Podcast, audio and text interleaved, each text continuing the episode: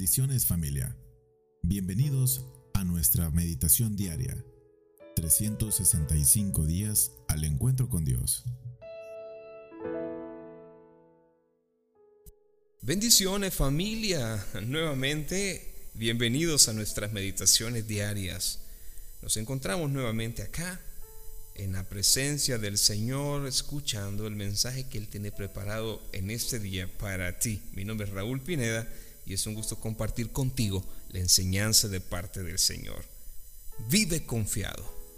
El libro de Génesis se ha convertido para nosotros en el libro énfasis, el inicio de estas meditaciones. Hoy nos encontramos leyendo Génesis capítulo 11 del 30 al 31.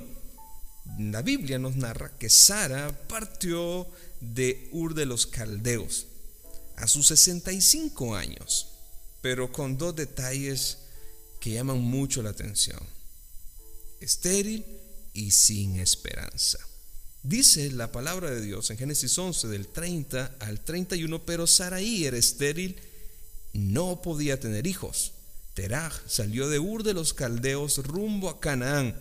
Se fue con su hijo Abraham, su nieto Lob y su nuera Saraí la esposa de Abraham. Sin embargo, al llegar a la ciudad de Haram, se quedaron a vivir en aquel lugar, dice la palabra del Señor.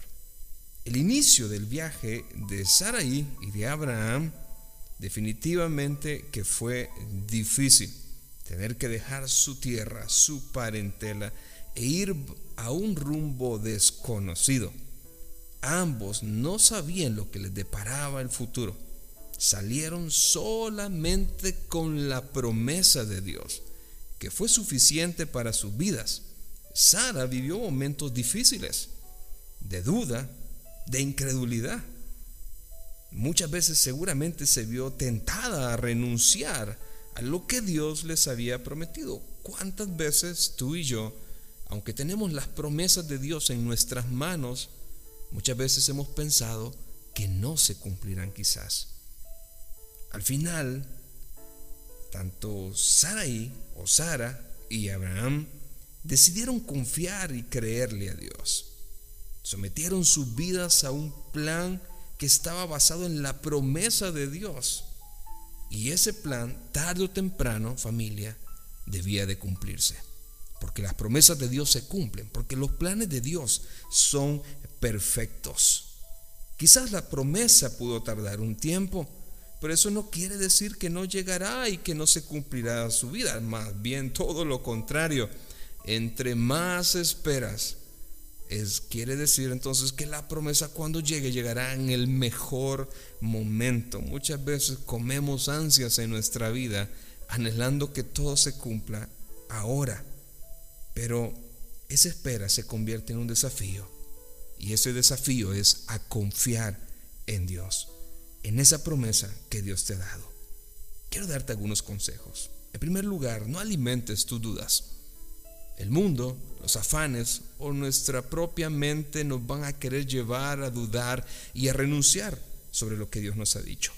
En segundo lugar, vive una vida de fe. Es otra recomendación que yo te doy de parte de Dios.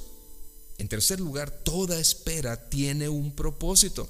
No importa cómo salgas, no importa de dónde salgas, Dios hará cumplir ese propósito en ti, aunque quizás se demore un tiempo. No te refugies en la desesperación, no te refugies en la ansiedad, más bien refújate en la presencia del Señor. El tiempo de Dios es perfecto.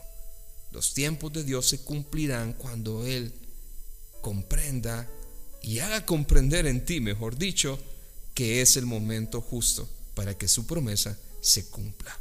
Quiero invitarte a que me acompañes a una breve oración y le demos gracias a Dios por su palabra. Amado Dios, queremos agradecerte en este día por tu mensaje.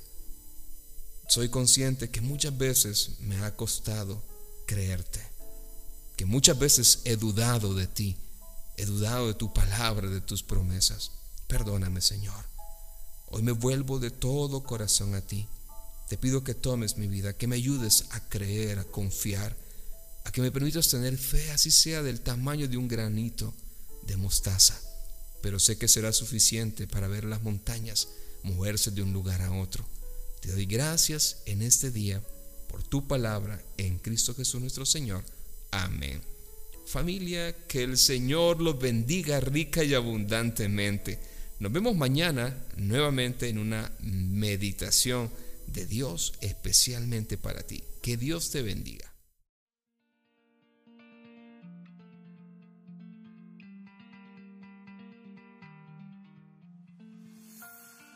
Síguenos en nuestras redes sociales. Puedes encontrarnos como www.centicity.org o en Facebook como Iglesia Centicity El Salvador. Te esperamos el día de mañana en la siguiente edición.